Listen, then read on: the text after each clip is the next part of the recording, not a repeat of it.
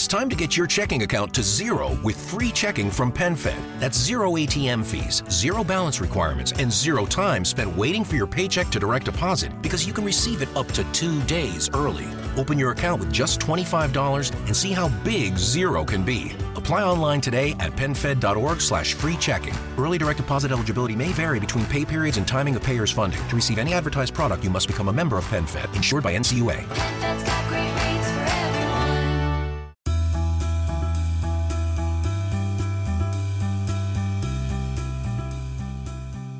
Hola amigos, ¿cómo están? Estamos de gira por México entrevistando a grandes personalidades aquí, así que bienvenidos a un nuevo episodio de Invertir Joven. Mi nombre es Cristian Arens y les doy la bienvenida.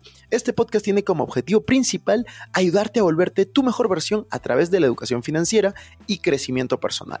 Aquí creemos que si tú logras cambiar tu mentalidad, lograrás cambiar tu realidad. Es por eso que normalmente hablamos de inversiones, finanzas personales, emprendimiento y crecimiento personal, aunque a veces hablamos de otros temas que nos causan interés. La frase de este podcast es el dinero es un excelente esclavo, pero un pésimo amo. Aquí van a aprender a hacer que el dinero trabaje para ti, para que tú puedas tener más tiempo y energía en hacer las cosas que realmente te gustan y te apasionan. También queremos invitarte a que te suscribas si es que aún no lo has hecho y que revises la descripción porque van a haber enlaces muy relevantes. Que disfrutes este episodio y si te gusta, no te olvides ponerle 5 estrellas.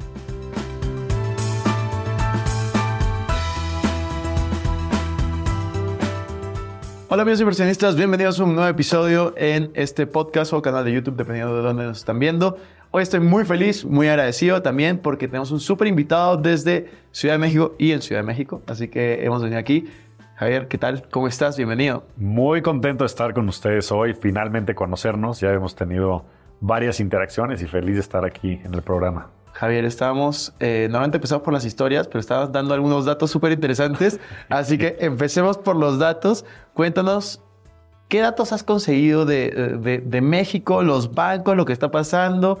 Porque estaba súper interesante y quiero continuar con eso en cámara. Sí, ese es un, esa es una muy buena manera de empezar, creo yo, el programa, porque yo estoy convencido que la falta de cultura y la falta de educación financiera no es tanto responsabilidad pues, de la falta de educación pública, ni muchas veces inclusive los mismos gobiernos o las empresas en general, sino es culpa de los bancos. Y esto lo digo porque en el caso de México, pues hay siete grandes bancos que tienen un oligopolio, básicamente un monopolio, pues de todos los clientes, tienen más del 95% de los clientes, créditos, saldos, etc. Y desafortunadamente, su modelo de negocio inhibe que exista una cultura y una educación financiera que beneficie a los mexicanos.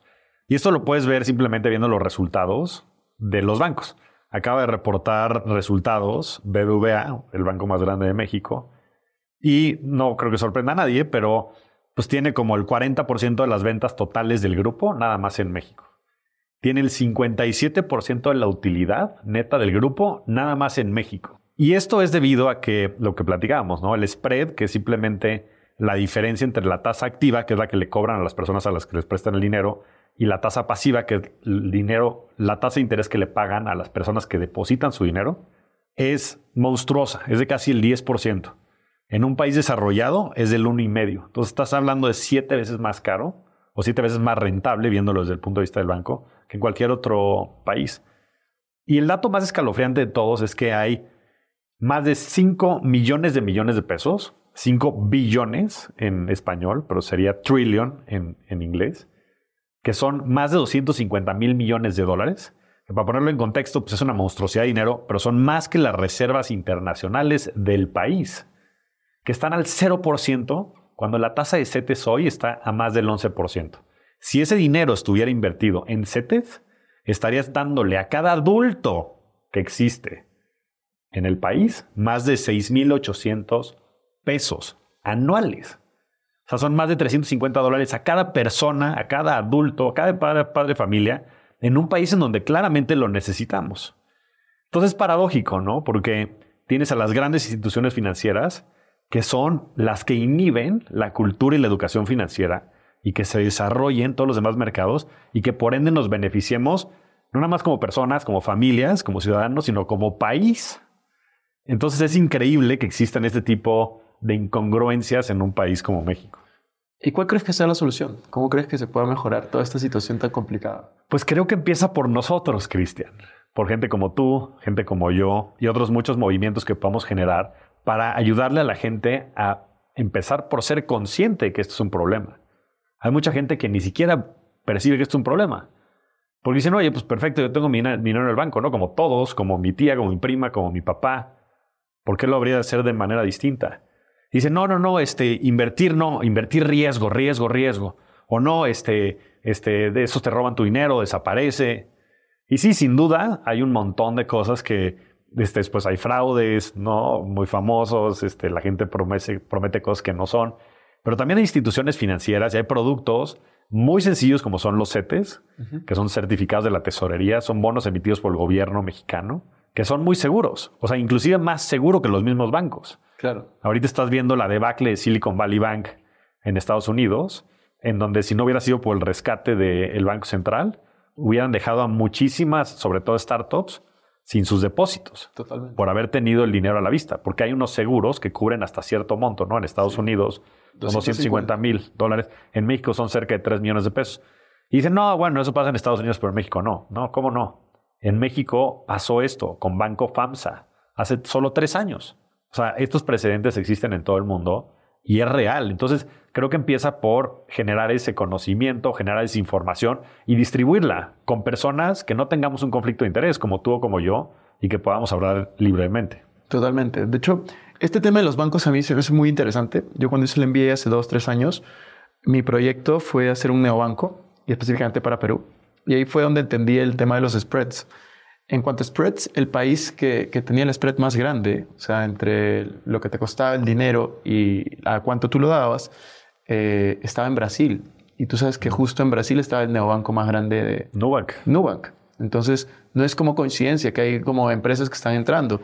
El segundo país donde había un mayor spread era Perú. Después estaba Colombia y México. Ya. Entonces, Perú tiene también un spread súper grande y ese es un, ese es un problema real. Sea, real y que, que de hecho está sucediendo hoy en día. Y yo creo que no solamente los creadores de contenido, sino están abriendo posibilidades también para empresas que solucionen esta clase de spreads. ¿No les viste hace poco la noticia de, de- de De Apple? Apple, fantástica. Eso fue, yo, yo, yo me quedé como dije, ¿cómo saco mi cuenta en, en Apple? No podía porque me faltaba el ID en Estados Unidos, pero me pareció increíble. O sea, entrar a competir a una, dando, creo que está 4, 4.5, Sí, ¿no? pero contra el cero. Exacto. O sea, es infinito. Sí. O contra, pues, ¿qué te pagan? ¿Punto 10? Sí, 4 es Estados Unidos 40 te veces nada. más.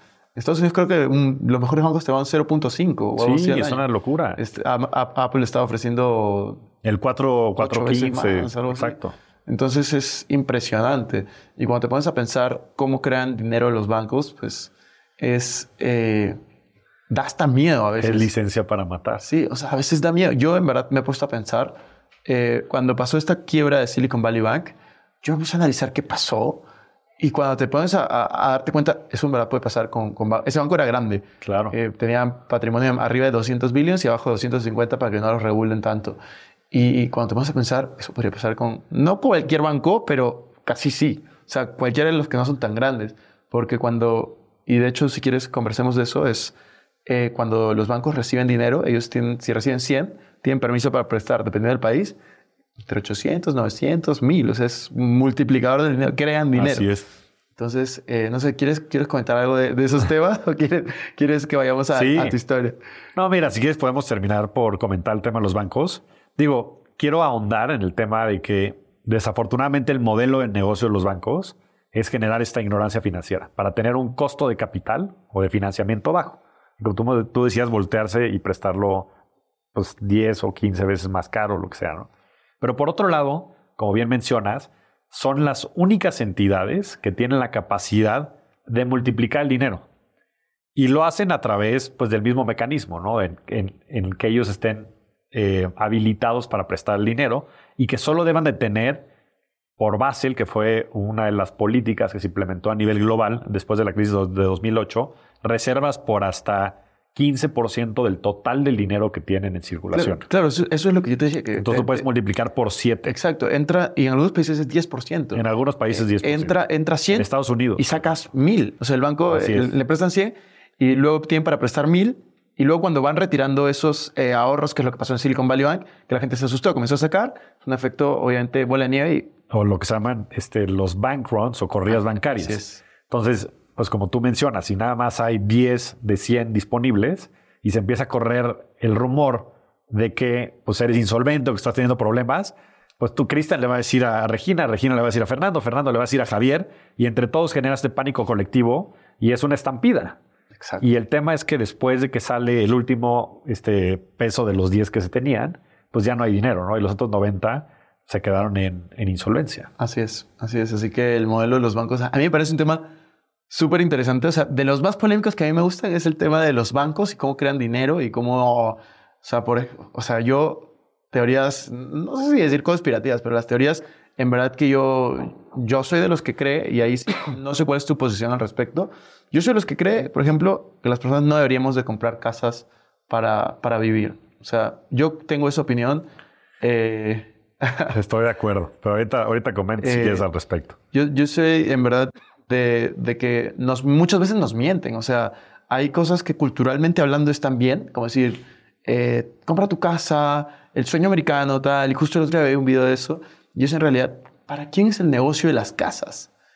O sea, los bancos, justamente el negocio de los bancos es prestar dinero. O sea, ese es su producto, eso es lo que venden. Pero no pueden prestar dinero a las personas porque sí, para que se lo gasten en, en ropa, en comida. O sea, pueden prestar por una cantidad limitada, es muy riesgoso. Tienen que prestarlo a través de las casas. Tienen que prestarlo a través de negocios, es muy riesgoso. La casa es lo más seguro para el banco, no necesariamente para ti.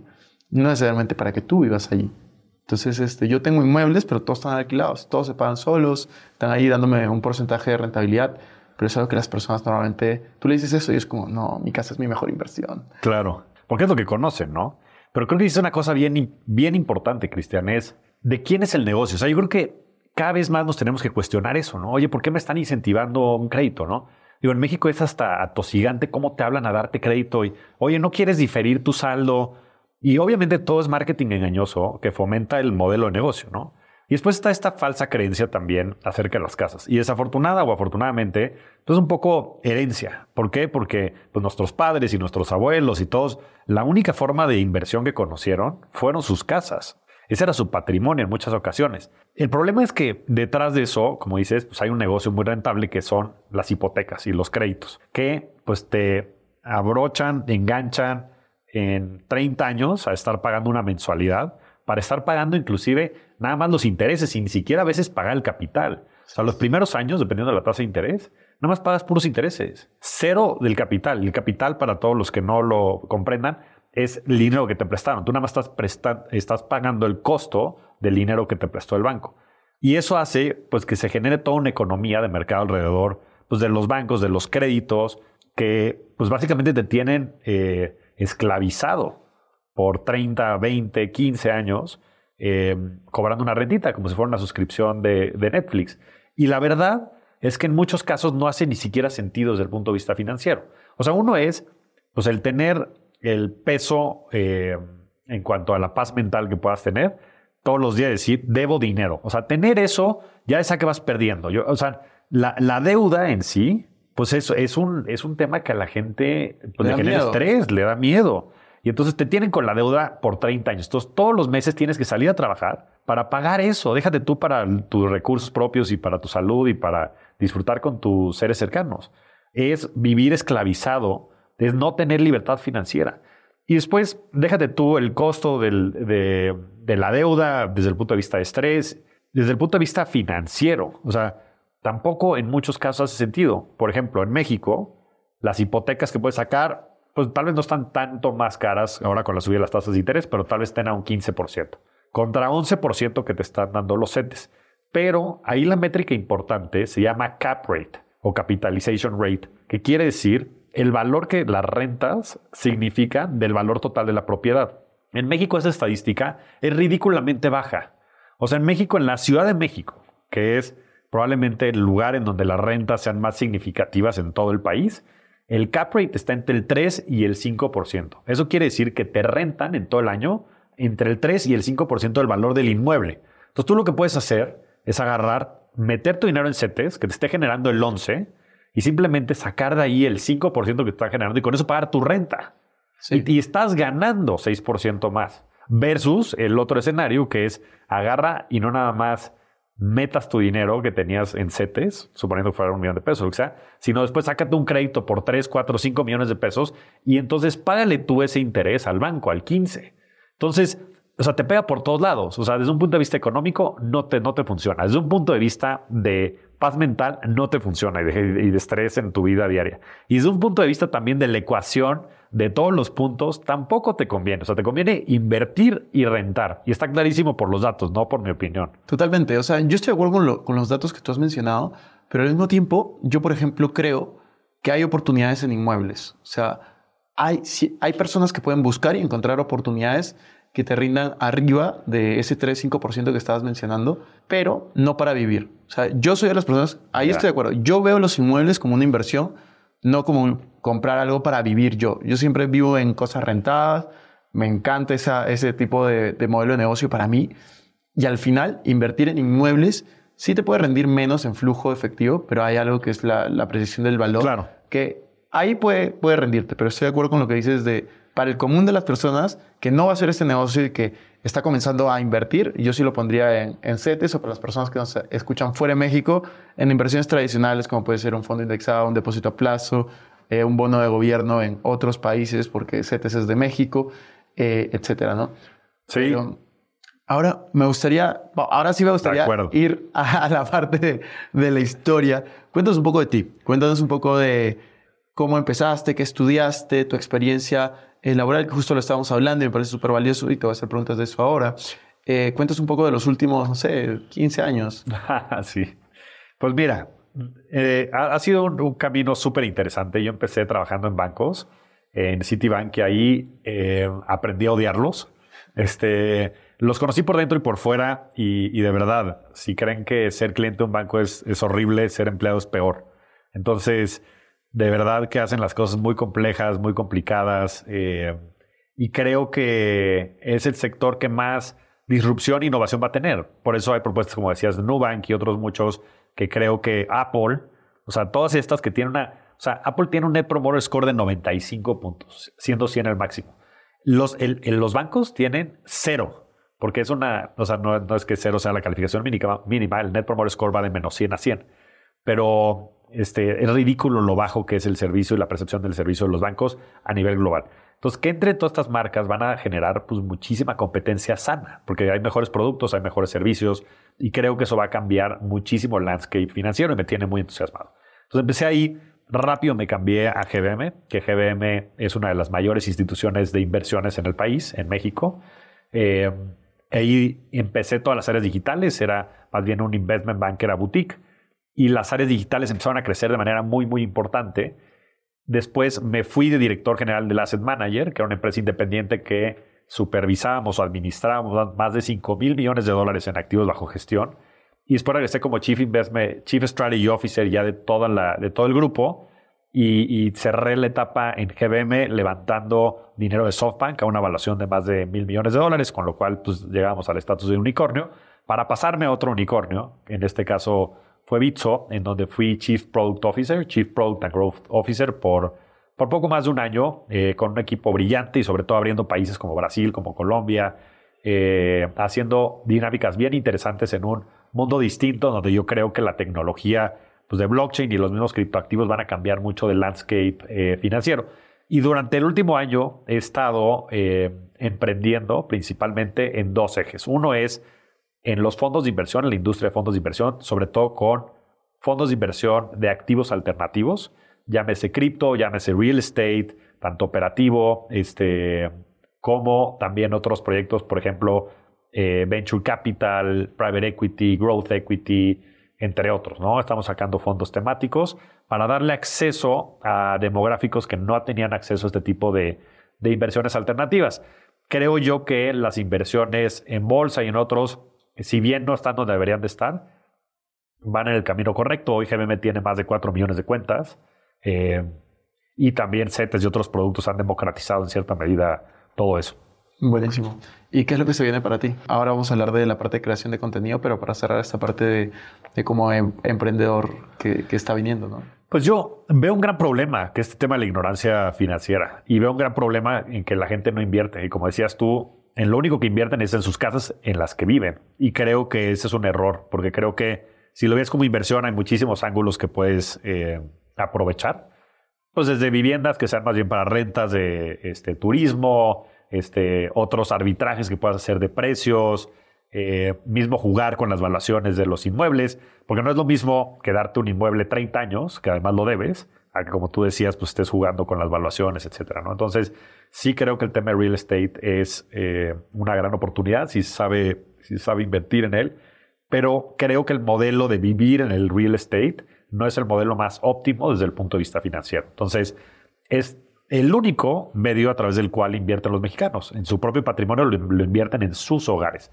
Entonces, hay mucho que construir desde el, desde el punto de vista de enseñar a la gente a invertir, a perderle el miedo, pero sobre todo también que entiendan que es la única manera realista de lograr un patrimonio. O sea, es la única manera realista de lograr un verdadero patrimonio que te dé libertad financiera. ¿Y libertad financiera qué quiere decir? Tener opciones. Tener opciones para irte a vivir a otro país, para separarte de tu este, esposo, esposa, para renunciarle a tu jefe que odias del trabajo. Entonces, eso es libertad financiera. Entonces, lo que queremos hacer a través de la revolución de la riqueza, que es la, la empresa y el movimiento que estoy liderando, es crear conciencia acerca de la importancia de tener unas finanzas sanas, pero sobre todo la importancia de invertir y después ayudarle a la gente a invertir de manera correcta para que puedan desarrollar un patrimonio. Buenísimo. ¿Y cómo esto está alineado a lo que vienes haciendo en los últimos meses, que es crear contenido? ¿Cómo pasaste del lado corporativo a ahora volverte un creador de contenido, estar constantemente en redes sociales eh, hablando de finanzas personales, inversiones, inteligencia financiera y demás? Pues creo que justo el, el pa- el mayor problema no es que, que la gente no se quiere educar, es que no saben que se tienen que educar. Ese es el problema. O sea, el problema es que la gente no sabe que no sabe. Y para eso hay que pues, llevarlos desde la mano y, y- y plantear el problema y plantear la solución desde un punto de vista muy fácil de digerir y muy simple y, y con casos, no nada más con números, sino con casos del día a día y contundentes en donde la gente pueda comprender con la historia con la que empezamos.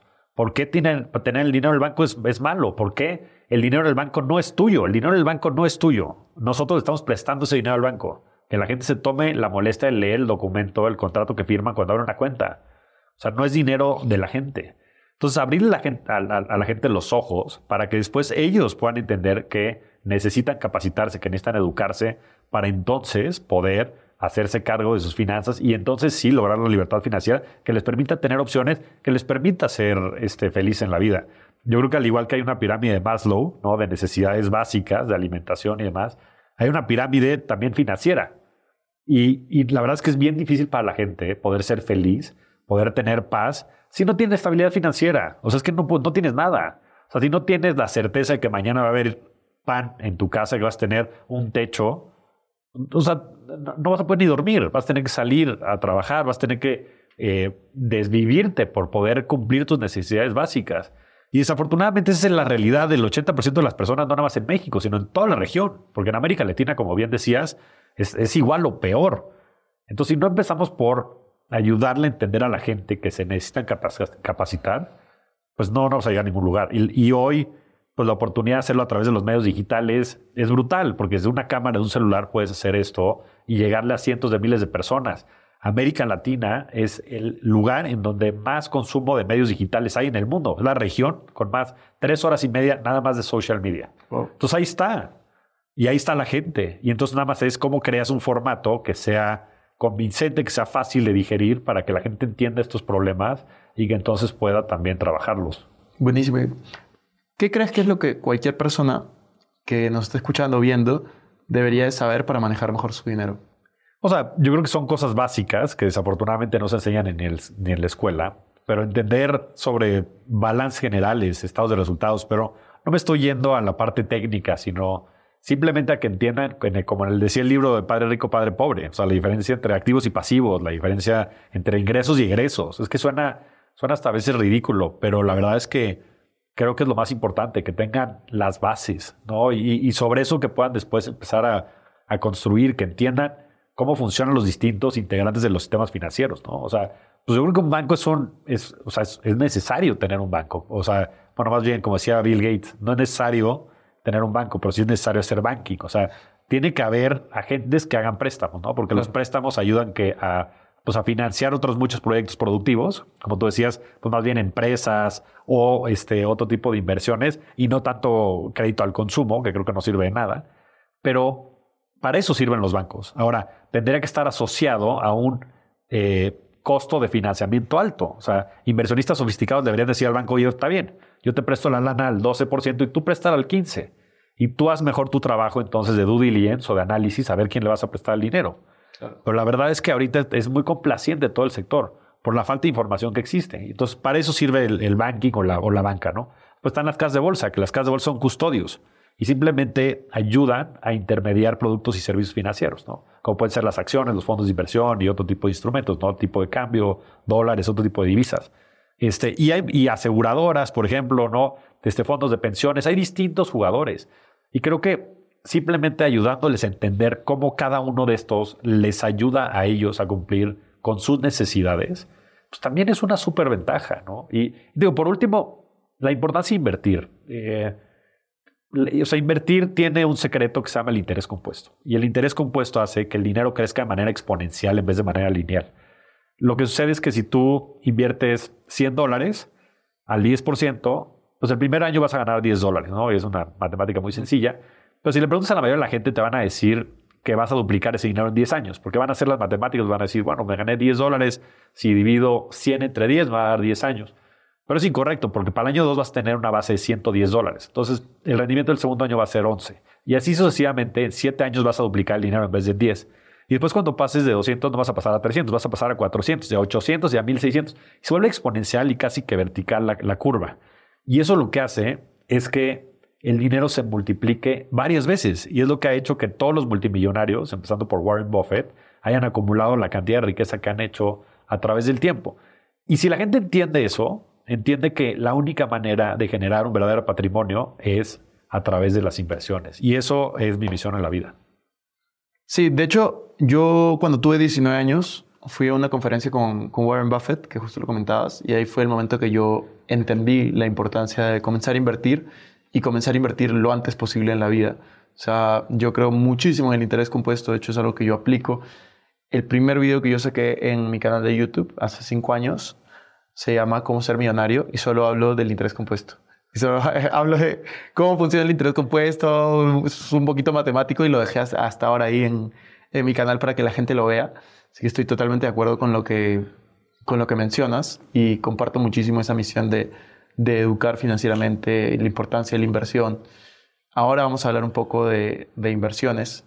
Antes de, de, pasar a las preguntas finales, me gustaría preguntarte, tú has estado eh, muy metido en las inversiones durante los últimos años.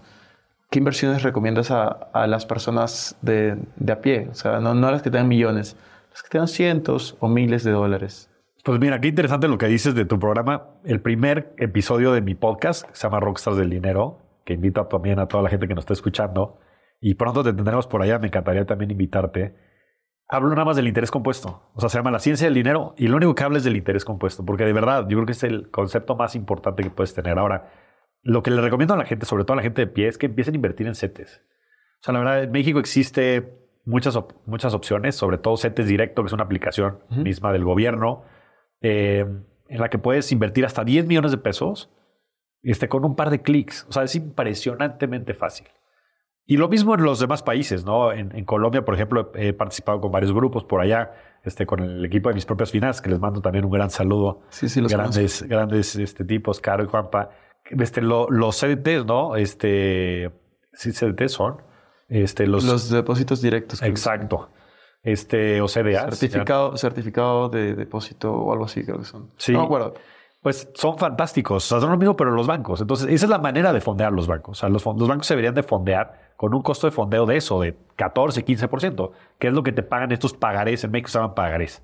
Eh, pero es la versión este, de, de, ¿cómo se llama el instrumento de Colombia? Este, creo que son certificados de abono. Bueno, pues sí puede ser CEDAS, creo que si no me equivoco. En fin, y eso es lo que deberíamos hacer. O sea, exigirle al banco que nos paguen lo que nos tienen que pagar. Al final día, la, la tasa de interés de CETES es una referencia. Es una referencia para todos los mexicanos para que entiendan y para toda la gente en Perú también, la tasa de referencia en Perú y en Estados Unidos y en Colombia, que ese es el costo del dinero. O sea, tiene que estar por arriba lo que tú vayas a prestarle a la gente. Así funciona la economía, así funciona el mercado. Entonces, CETES yo creo que es lo más básico. Pero también creo que la gente tiene que entender otros conceptos, como por ejemplo la simetría, ¿no? La simetría en las inversiones es muy importante. ¿Por qué? Porque si tú inviertes en un activo que puede multiplicarse mul- varias veces, pues entonces tal vez sí puedas estar dispuesto a perder todo el dinero, ¿no? Como es, por ejemplo, el caso de Venture Capital, ¿no? En Venture Capital lo que sucede es que tú inviertes en alguna startup y pues sí, la probabilidad de que la startup desaparezca probabilísticamente es más del 80%. Desaparecen en los primeros tres años. Ahora, los que pasan los, los siguientes tres años tienen un porcentaje de a veces hacer 10, 20, 30, 100 veces el dinero, mil veces el dinero, ¿no? Inclusive mucho más, como han sido los grandes casos de las empresas En tecnológicas. las que tú has trabajado. Algunas de las que he trabajado en América Latina, otras como Kavak, por ejemplo, en América Latina, pero sobre todo en Estados Unidos, ¿no? Google, este, Facebook, Amazon, o sea, Bueno, esas son ya palabras mayores. esas ya son de trillones de dólares. Pero lo que voy es, es importante que comprendan ese, ese concepto. ¿Por qué? Porque no vas a meter todo tu dinero en algo que se puede ir a cero, por supuesto. Pero si agarras y metes un 5%, ¿no? Entonces supongamos que tengas, no sé, mil dólares, para poner un ejemplo concreto. Esos 50 dólares los estás invirtiendo tal vez en una empresa de estas, ¿no? Como Sí. puede haber sido en su momento Bitso o Kavak, ¿no? ¿Y qué pasa? Que si tú pierdes esos 50 dólares, pues bueno, perdiste el 5% de tu dinero y te va a doler, como todo, pues es dinero que ganaste, ¿no? Y que te costó trabajo. Pero si lo vuelves 100 veces, o si lo vuelves 10 veces, para no irnos muy lejos, tú vas a tener 50% de patrimonio más, total. Entonces, esta simetría quiere decir que tú nada más puedes perder uno, o en este caso 50, pero puedes ganar infinito. Entonces, pudiste haber hecho ya el doble o el triple o cuatro veces tu patrimonio, ¿no? A mí me sucedió eso, me tocó vivirlo. Yo empecé a comprar Bitcoin en 2013. wow. Y lo empecé a hacer por curiosidad, porque yo trabajaba, llevaba el área digital en GBM, ¿no? Entonces estaba justo en esta, eh, pues, en finanzas y en tecnología, en, esta, en este cruce de estas dos grandes tendencias. Yo dije, bueno, tengo que comprar Bitcoin. Claro. Pero lo hice inclusive para obligarme a entenderlo. Exacto. Entonces yo, yo he comprendido mucho también de lo que son pues, los criptoactivos, blockchain, y creo firmemente en eso. Dime por favor que lo holdeaste. Sí, por supuesto. Digo, no compré lo que me hubiera gustado este, haber comprado, ¿no? Pero No. después en 2014 compré Ethereum, por ejemplo, cuando estaba en un par de dólares y ahora está en pues, 2000 y cacho. Por favor, lo, lo, Lo, lo holdeas. holdeas. Sí, sí, sí. No, por supuesto, es que el otro es el poder de largo plazo, ¿no? O Claro, sea, es que, es que la mayoría de personas que hicieron eso y que compraron en 2013, 2014, 2015, 2016, Lo compraron, 17. dijeron 5X y lo vendieron. Entonces, este, o después de alguna de las caídas que ha tenido varias. Entonces, yo, yo creo muchísimo a largo plazo y yo soy también de los que, o sea, yo he comprado Ethereum en 150 dólares. Este, y, y yo feliz, yo feliz. Y ahí siguen. Sí, y ahí seguirán. Siguen, ahí siguen y seguirán. Y yo, de hecho, mi estrategia de inversión es todos los meses yo promedio. Dollar cost promedio. averaging, ¿no? Exacto. Dollar cost Es averaging. este, promediar costos en, en español, lo mismo. Y nada, sigue con la historia, te interrumpo. No, pero es que eso es, es fantástico. Es que, bueno, yo tengo un porcentaje importante de mi patrimonio en criptoactivos. Y, y bueno, todo empezó de esa manera, ¿no? Pero creo que esa simetría es un concepto bien importante porque te permite generar esta exponencialidad con un porcentaje pequeño de tus activos, ¿no? Que después se puede volver más grande y que después también lo ideal sería rebalancearlo para que siempre mantengas un portafolio balanceado en función de tus necesidades de corto plazo de flujo y también del patrimonio y de las necesidades realidades que cada uno de, de nosotros tenga, ¿no? Un joven que no está casado, que no tiene compromisos y demás. Yo te estoy señalando, te veo muy joven, Cristian. Este, no sé si estés Tengo casado 20 o tengo no. 28. Tienes 28 años. Pero No estoy casado.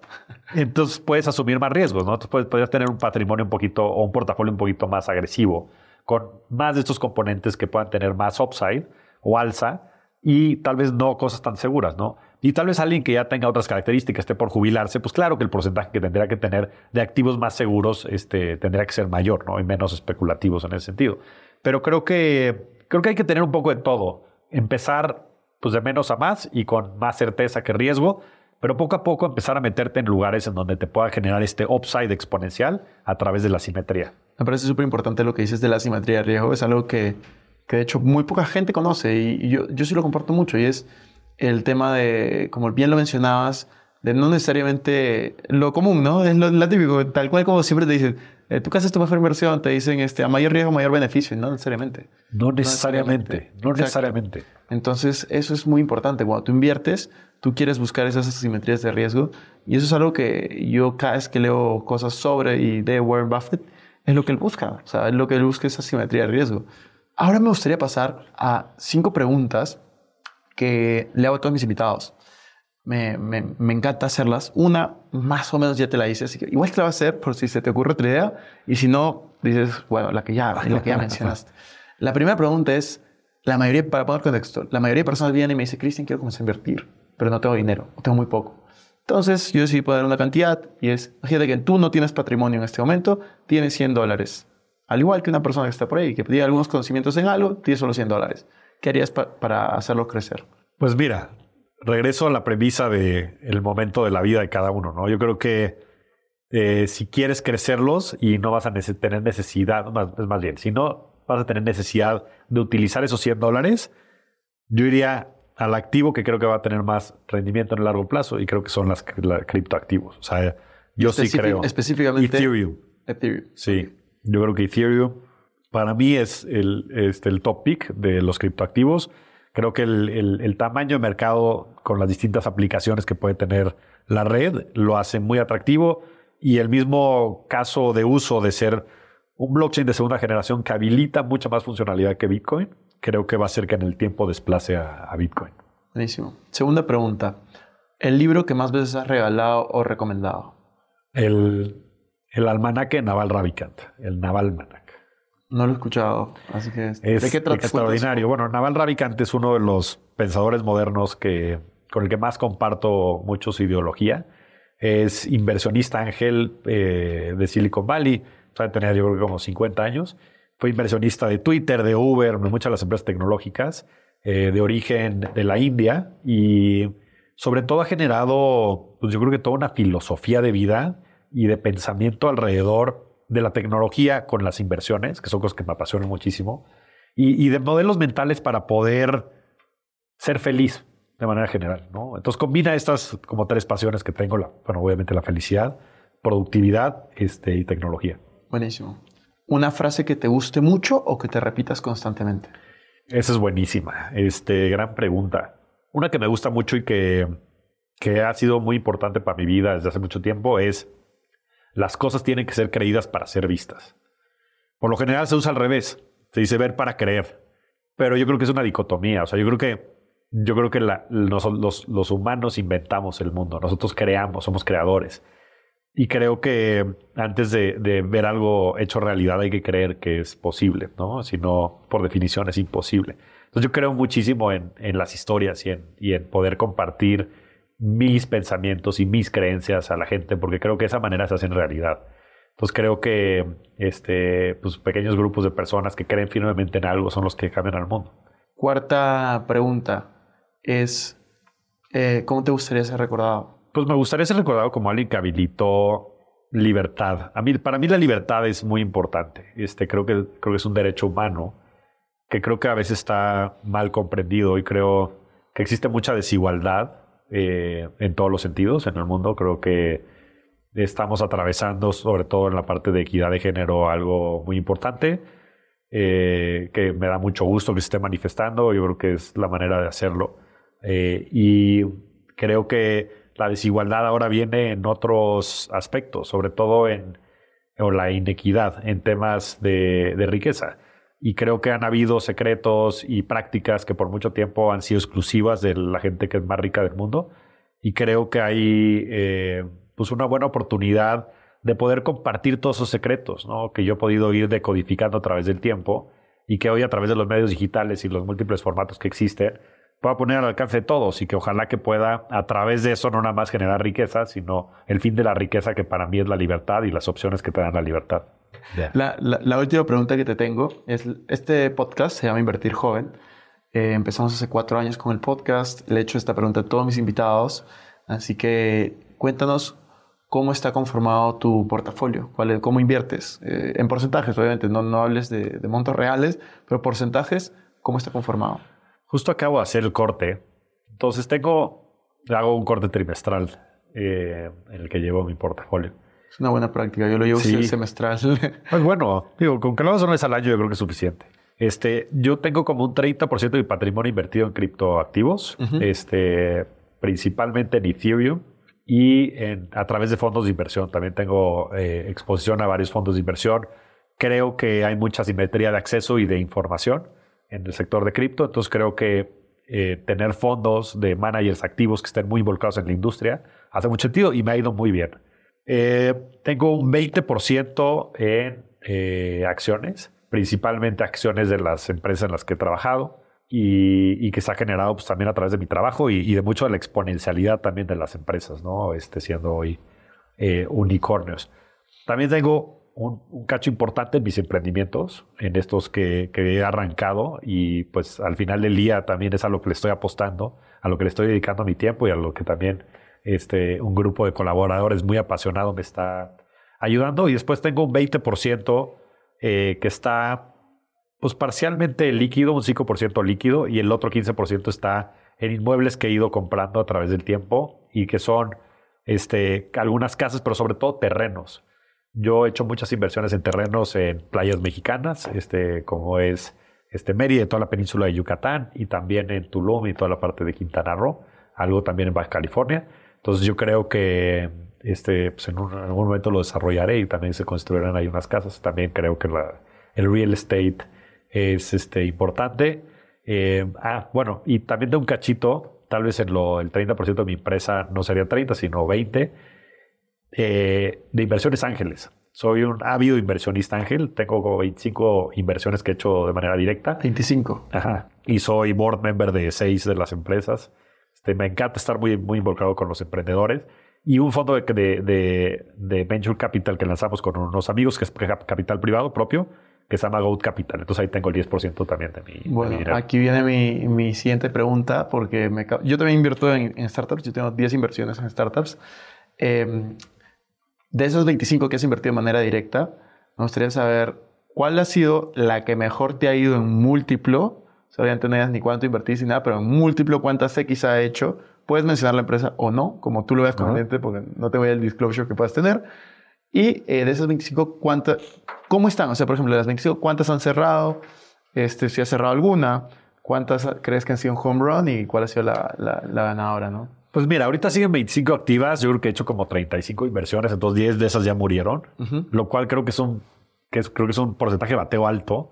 Eh, creo que también es un poco este, coincidente. O sea, la verdad es que creo que tengo parte del mérito, pero también parte ha sido, creo que el momento de México, el momento en el que hice las inversiones, muchas de ellas son recientes.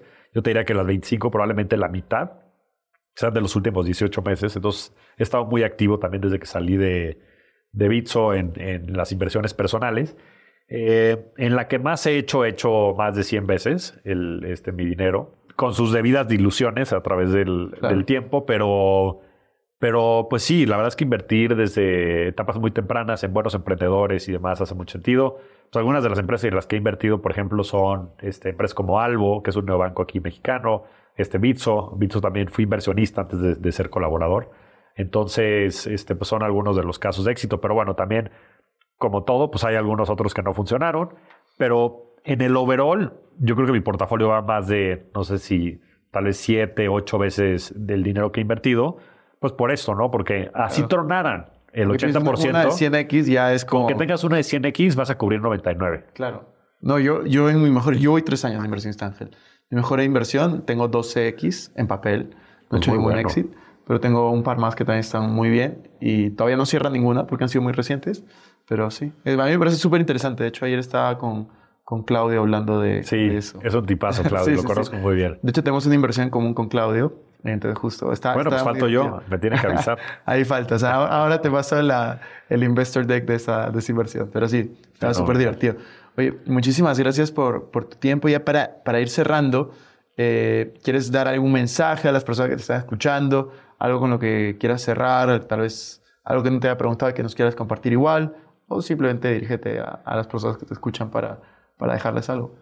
Pues que, la gente invierta, digo, me encanta el espíritu del programa y, te felicito, Cristian, ya te entenderemos ahora en Rockstars del dinero. Y, que vean el largo plazo, pero que de verdad inviertan, como decían, pues el mejor momento para invertir era, 50, era hace 50 años o hace este, 3 en las startups en las que invirtió Cristian o hace 10 en cripto, pero el segundo mejor momento es hoy. Entonces creo que por invertir es, es muy importante. Y también invitar a todos a que a que escuchen Rockstars del Dinero. Es un podcast, lo pueden escuchar en todas las plataformas. Que me sigan en, arroba Javier Morodo, en Instagram, en arroba Javier MTZ Morodo, en Twitter y en las demás redes. Este, mi página de internet, javiermorodo.com. Ahí tenemos un newsletter que se llama La Invers- La Inversión de la Semana, que es buenísimo, que sale todas las semanas con lo más relevante de los mercados financieros.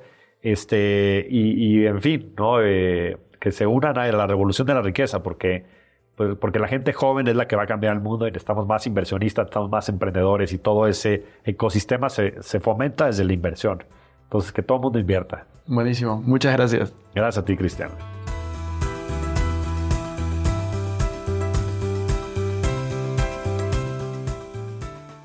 Bueno amigos, eso fue todo por este episodio. No me quiero ir sin antes invitarte a que te suscribas a mi canal de YouTube. Me puedes encontrar como Cristian Arens. En la descripción vas a poder encontrar los links para estar conectados en mis demás redes sociales. Y no te olvides de visitar nuestra página web invertirjoven.com, donde van a encontrar artículos de finanzas personales, inversiones y emprendimiento. También visita arenscristian.com, donde van a encontrar información de mis conferencias, libros y cursos. Recuerda que si te gustó este episodio, sería genial que te suscribas, dejes un review con 5 estrellas y compartas el episodio para ayudar a más personas. Gracias por estar aquí, conmigo hasta la próxima semana y recuerda que la frase de este programa es, el dinero es un excelente esclavo, pero un pésimo amo. Chao, chao.